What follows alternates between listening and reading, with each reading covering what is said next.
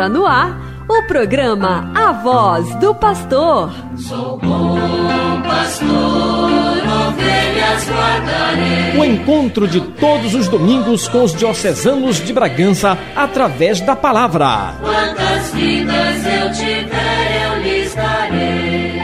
Acompanhe agora a exortação e os ensinamentos do Bispo Diocesano de Bragança, Dom Jesus Maria. Se perder,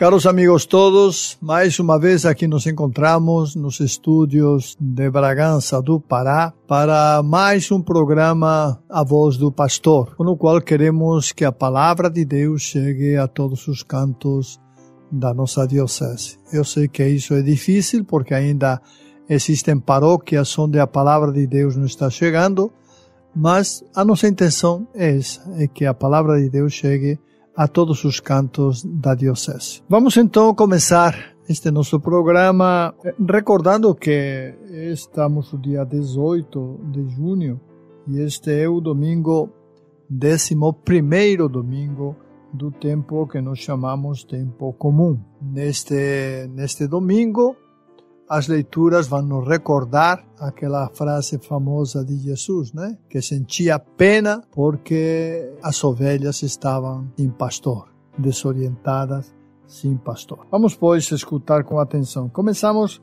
com a primeira leitura, a primeira leitura que é do livro do Êxodo. Naqueles dias, os israelitas partiram de Rafidim, chegaram ao deserto de Sinai, onde acamparam. Israel armou aí suas tendas, de fronte da montanha. Moisés, então, subiu ao encontro de Deus. O Senhor chamou-o do alto da montanha e disse: Assim deverás falar à casa de Jacó e anunciar aos filhos de Israel: Vistes o que fiz aos egípcios e como vos levei sobre asas de águia e vos trouxe a mim. Portanto, que ouvirdes a minha voz, guardares a minha aliança, serei, sereis para mim a porção escolhida dentre todos os povos, porque minha é toda a terra. E vos sereis para mim um reino de sacerdotes e uma nação santa.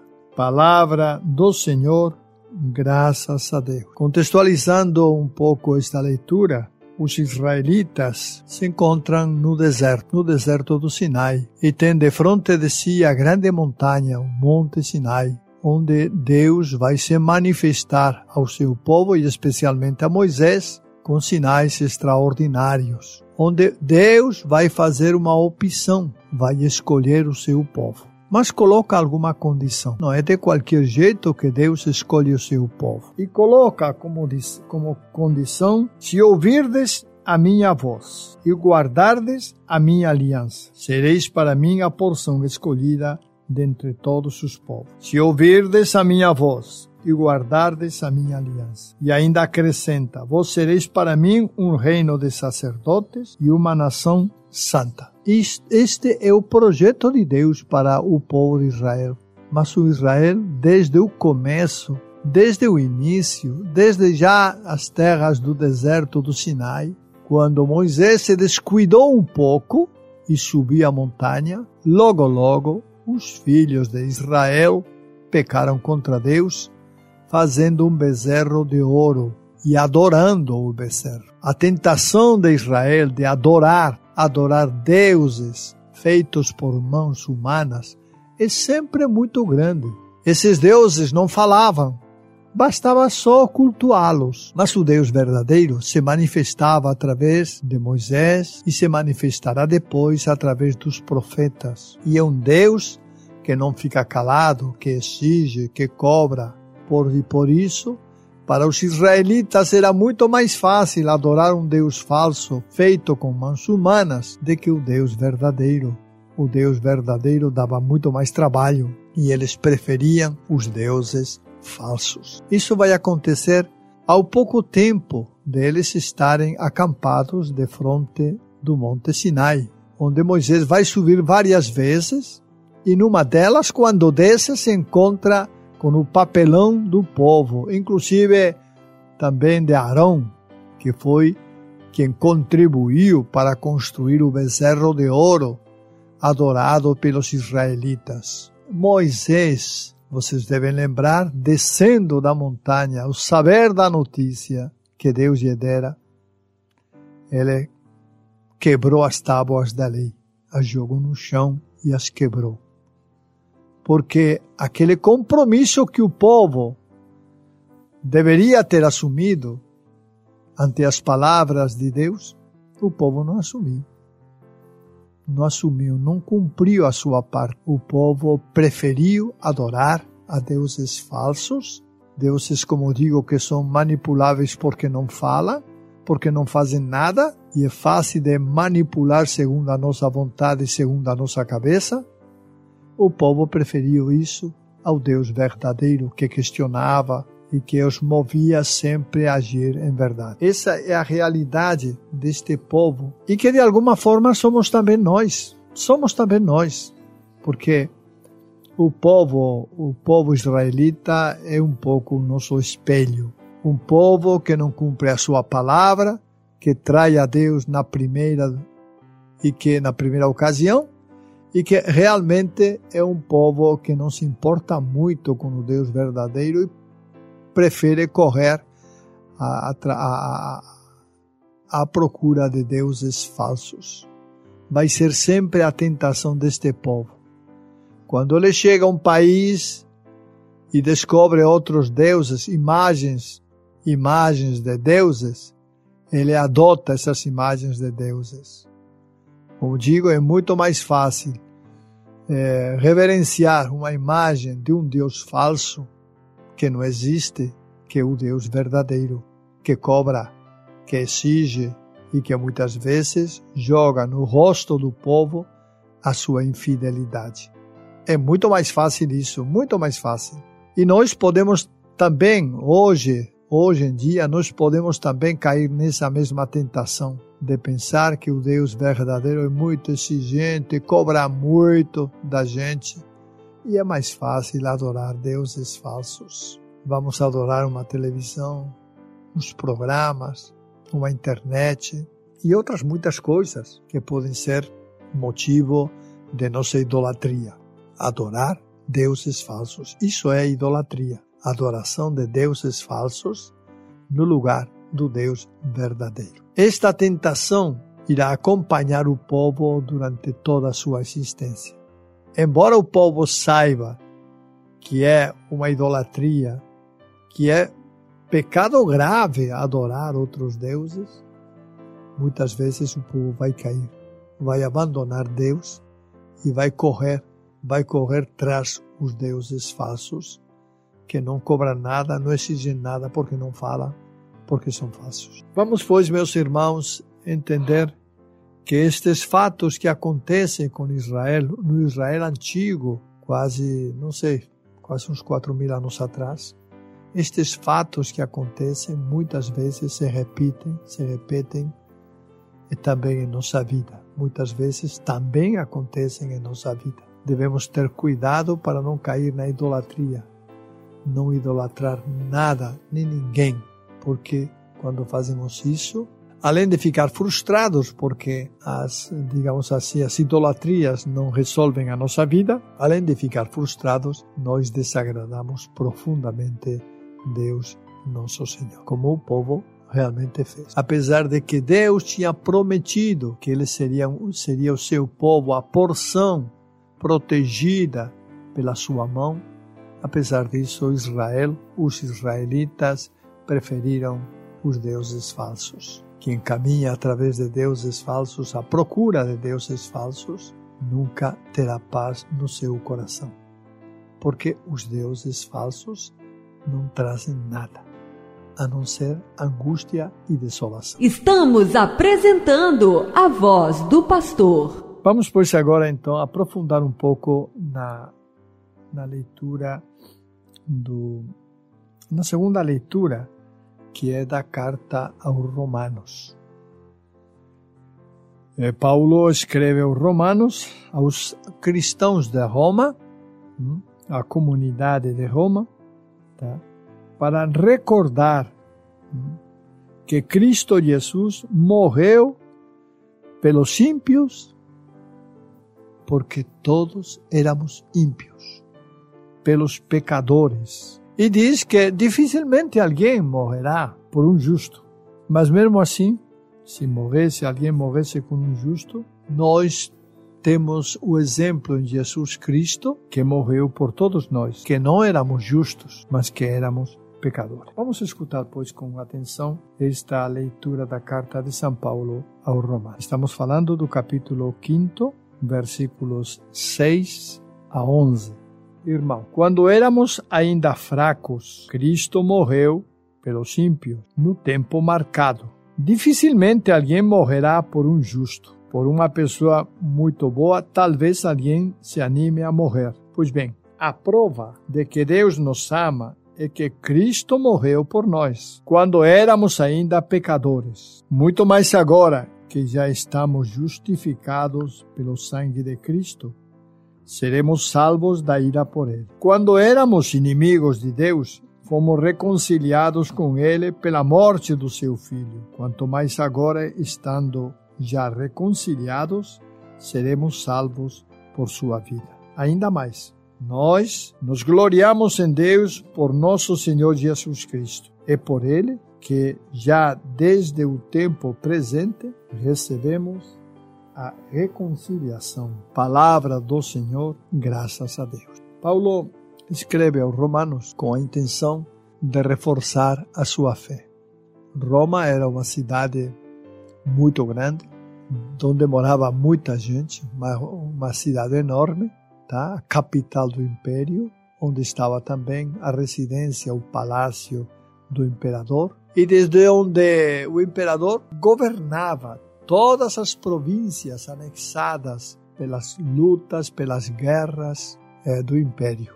Praticamente o império estava eh, estendido em, na maior parte da Europa. Na maior parte da Europa, o império estava presente, quer dizer, praticamente toda a Europa e uma parte da Ásia também era formava o Império Romano, uma extensão enorme de território sobre o qual os imperadores tinham plena autoridade, total autoridade, em alguns, em alguns casos até total tirania. E é neste ambiente, este ambiente que Paulo vai escrever aos seus, aos seus cristãos que moram na comunidade de Roma. Uma pequena comunidade não era muito grande, de cristãos que tinham aderido, aderido Cristo Jesus pela fé, que tinham aceitado Cristo Jesus como Senhor e como Salvador e que professavam também essa mesma fé publicamente. Sabemos pela história que alguns anos mais tarde, a presença dos cristãos vai ser tão numerosa em Roma, na cidade de Roma e no Império em geral, que irão acontecer eh, as perseguições e os martírios dos cristãos por causa da sua fé. Não havia outro motivo para matar cristãos a não ser o fato da sua fé. Os cristãos eram convidados a adorar, a colocar incenso aos deuses pagãos, para que dessa maneira se demonstrasse a sua condição de não cristãos. Mas muitos cristãos fiéis à sua fé se negavam a isso. E por isso muitos acabaram no Império Romano, foram quase desde o nascimento da, da fé, da doutrina do Evangelho, até o fim do Império foram mais de 300 anos. E durante este tempo, muitos acabaram sendo mortos, martirizados, eh, uns jogados nas feras, outros simplesmente mortos à espada ou crucificados, enfim, de muitas maneiras, a tal ponto que em determinado momento ver os cristãos morrer se tornou um espetáculo, um espetáculo que acontecia no circo romano. E é interessante que naquela época, como os cristãos se mantiveram firmes à sua fé, e muitos deles, centos ou quem sabe miles de cristãos, acabaram morrendo, mas não renunciaram a sua fé, manifestaram publicamente a sua fé e se negaram a oferecer incenso aos deuses pagãos, já que os romanos eles adoravam deuses pagãos, deuses falsos, imagens de deuses. Paulo então chama a atenção para o, para o fato de que dificilmente alguém vai morrer por uma outra pessoa, mesmo que seja justa. Né? Mas Deus, Deus mandou seu filho à morte, na morte na cruz, morte cruenta, por amor a todos os seres humanos. Por amor aos cristãos, aqueles que eram fiéis a Ele. E por amor àqueles que também não foram fiéis a Ele, a todos. O sangue de Cristo vai purificar, vai purificar, como Paulo muito bem diz, vai reconciliar o, aqueles que acreditam em Jesus Cristo com o Pai. A morte de Jesus é realmente uma libertação para aqueles que têm fé e acreditam em Cristo Jesus. E o objetivo final que Paulo tem na sua mente é que o cristão deve ser uma pessoa, homem ou mulher, mas uma pessoa que ame a Deus. E é por amor, por amor a Deus, por amor aos irmãos, que é possível fazer grandes sacrifícios, como os primeiros cristãos faziam, ao ponto de entregar a própria vida antes de elevar incenso aos deuses, às imagens pagãs, aos deuses pagãos. É por amor. E o convite é que nós amemos a Deus sobre todas as coisas. Entendam esta frase. Não é sobre qualquer coisa, é sobre todas as coisas. O nosso amor a Deus deve estar por cima de todas as coisas. Nós somos chamados a viver esta realidade do amor sem limites, porque Deus merece toda a nossa, todo o nosso amor e toda a nossa atenção. É o que Paulo nos indica, nos indica. Mas antes, Paulo ele já deixa bem claro que antes de que nós amemos Deus, ele já nos amou. Antes de que nós façamos qualquer coisa por Deus, ele já fez por nós, enviando o seu filho para a morte. E outras muitas coisas que Deus faz por nós. Por isso, uma coisa chata, chata mesmo, é sermos ingratos com Deus. Deus fez tantas coisas por nós e nós, primeiro, não agradecemos. Não agradecemos tudo que Ele fez por nós. E segundo, não reconhecemos todas as coisas, toda a graça que Ele tem derramado em nossa vida, que Ele tem, tem conduzido até nós. Não reconhecemos a graça de Deus presente em nossa existência. Isso é ingratidão, ingratidão. Uma falta grave contra o amor de Deus, por não reconhecer esse amor. E é o que Paulo quer recordar aos romanos, que é necessário reconhecer o amor de Deus, dar graças pelo amor de Deus, manifestar nossa gratidão ao amor de Deus, porque Ele já deu prova suficiente de todo o seu amor pela humanidade e continua dando até hoje, continua dando provas do seu amor por cada um de nós. É só olhar a nossa vida, nós vamos descobrir em nossa existência esse amor presente e manifestado em muitas situações pelas quais nós passamos. É Deus que continua nos amando, derramando a sua graça em nossos corações e animando-nos também a que nós amemos os nossos irmãos. É Deus que está presente em nossa existência e que quer que nós sejamos fiéis. Sejamos fiéis, não sejamos como o povo israelita da antiga aliança, um povo ingrato, um povo, eh, eu diria que é muito, muito volúvel. A qualquer, a qualquer momento trocava de opinião, trocava de deuses, trocava de, de adoração. Esse era o povo israelita.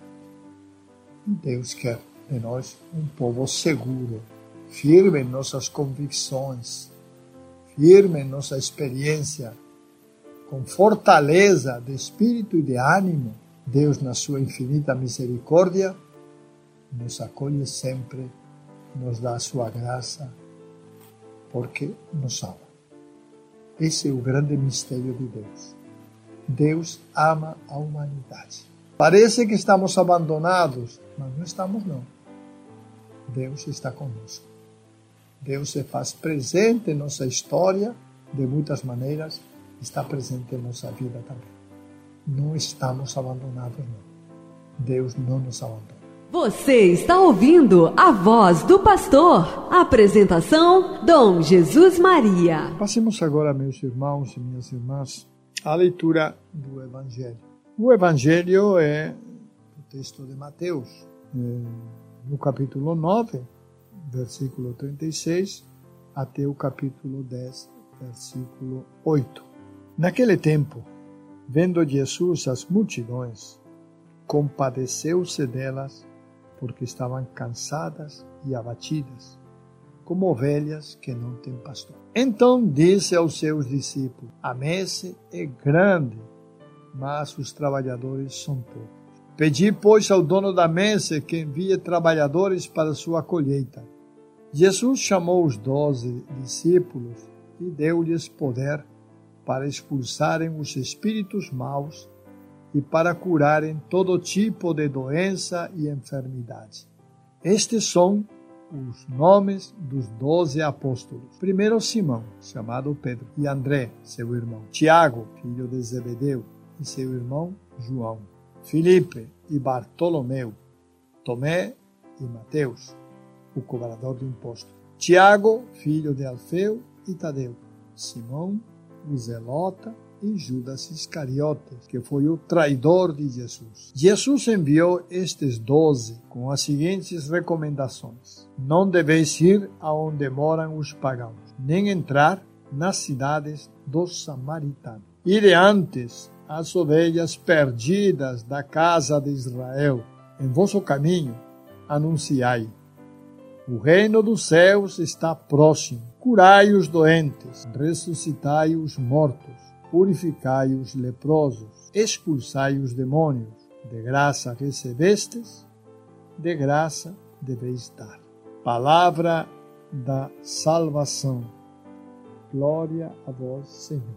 Este texto, pois, de Mateus, nos mostra algumas realidades. A primeira é aquela constatação de Jesus. Jesus, olhando a multidão, se compadece dela sente pena, sente pena daquela multidão porque está abandonada. E o abandono traz consigo o cansaço e o abatimento das ovelhas, porque não tem pastor, não tem ninguém que dirija as ovelhas, não tem ninguém que anime as ovelhas, não tem ninguém que realmente esteja disposto a governar aquelas ovelhas. As ovelhas sem pastor se dispersam esse é o grande perigo, a dispersão. Se as ovelhas não têm pastor, vão se dispersar, vão se perder no campo e será difícil depois recolhê-las. É assim como Jesus sente o povo, aquela multidão que o escutava eh, com frequência, como pessoas cansadas e abatidas, como ovelhas sem pastor, como ovelhas sem rumo, sem direção, como ovelhas que realmente não sabem para onde vão. E Jesus acrescenta, acrescenta, a messe é grande, mas os operários, a messe é grande, grande. É o olhar de Jesus, é o olhar de Deus sobre a messe. Mas os operários são poucos. Portanto, a colheita não será boa, porque não haverá pessoas para colher.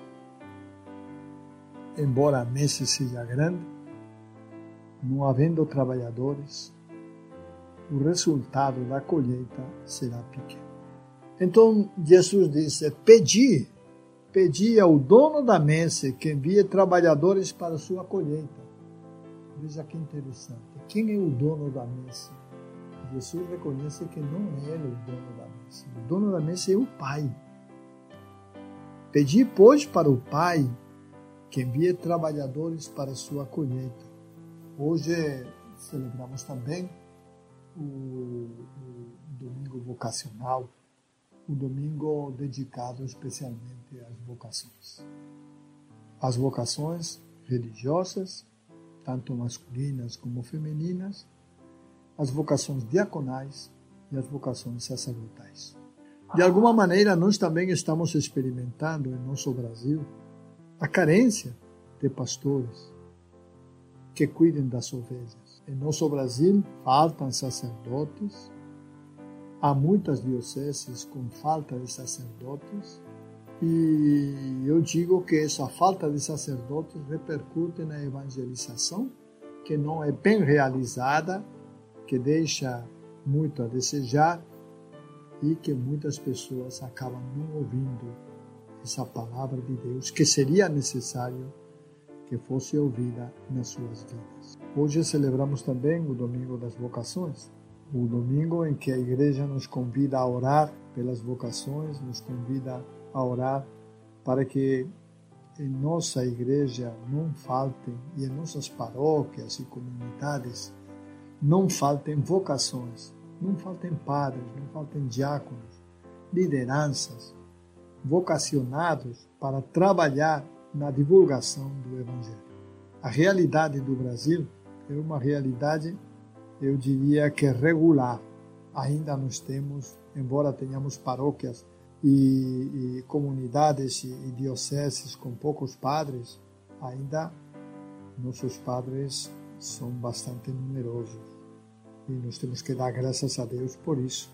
Mas existem ainda muitas dificuldades, muitas em muitas paróquias, em muitas dioceses do mundo todo. Vale lembrar que na Europa, por exemplo, já diminuíram muito as paróquias. Antes havia multidão de paróquias hoje já diminuíram muito, muito, muito.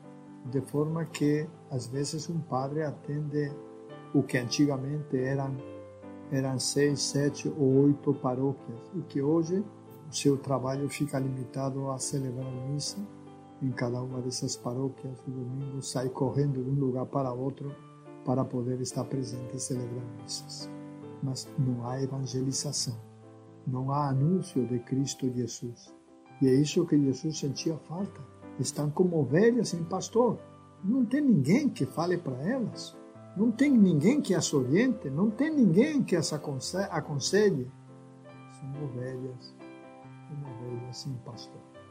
Essa é a realidade, é a realidade que o Evangelho de hoje nos transmite. E num dia como hoje, em que celebramos o dia, o domingo vocacional, é bom lembrar, é bom lembrar que aqui todos os cristãos, de alguma maneira, podemos ser vocacionados, podemos ter vocação. Aliás, temos vocação, mas alguns é para uma coisa, outros é para outra. Nem todos são, são vocações sacerdotais, nem todos são vocações para a vida consagrada, não. Mas, certamente, é, muitas pessoas são chamadas e eu quero recordar aquelas palavras de Jesus, eh, na qual Jesus afirma que o inferno não, não prevalecerá contra a igreja, não vencerá a igreja. São afirmações de Jesus, é o próprio Jesus que afirma tudo isso. Isso significa que a igreja sempre terá sacerdotes. Mas o que nós estamos vendo ultimamente é uma diminuição perigosa de muitos sacerdotes. Eh, antigamente abandonavam mais, hoje não abandonam tanto, mas hoje nos faltam vocações, nos faltam jovens dispostos a entregar a sua vida por amor a Deus. Que esse é o fundamento, esse é o fundamento de toda vocação. Porque não basta só querer ser padre para ter privilégios, não se trata disso. Ou ser irmã para ter uma vida mais tranquila. Não, se trata de uma verdadeira doação uma verdadeira doação da vida por amor a Cristo Jesus. Por isso, meus irmãos, é importante, é importante que todos tomemos consciência desta realidade e nos animemos, porque Deus chama a muitos, a muitos. Eu sei que muitos também não respondem ao chamado de Deus, respondem aos seus chamados pessoais porque têm seus sonhos próprios e não estão dispostos a seguir os apelos de Deus. Mas é importante que realmente os jovens atendam o chamado de Deus. Eu queria também salientar que cabe a toda a comunidade, a toda a comunidade católica orar para que Deus continue enviando vocações para a sua igreja, a fim de que cada vez mais o número de sacerdotes aumente e cada vez de forma melhor o povo possa ser atendido por eles, manifestando sempre o amor de Deus e manifestando também que as vocações realmente são um dom de Deus. Um dom de Deus. Que Deus, pois, meus irmãos, nos conceda a todos este dom e nos conceda sempre a sua paz. Um bom dia das vocações e que Deus nos guarde sempre com a sua graça e o seu amor. Amém. Chegamos ao final do programa A Voz do Pastor. Nos encontraremos no próximo domingo. Bom pastor, ovelhas guardarei, não tenho outro ofício nem terei. Quantas vidas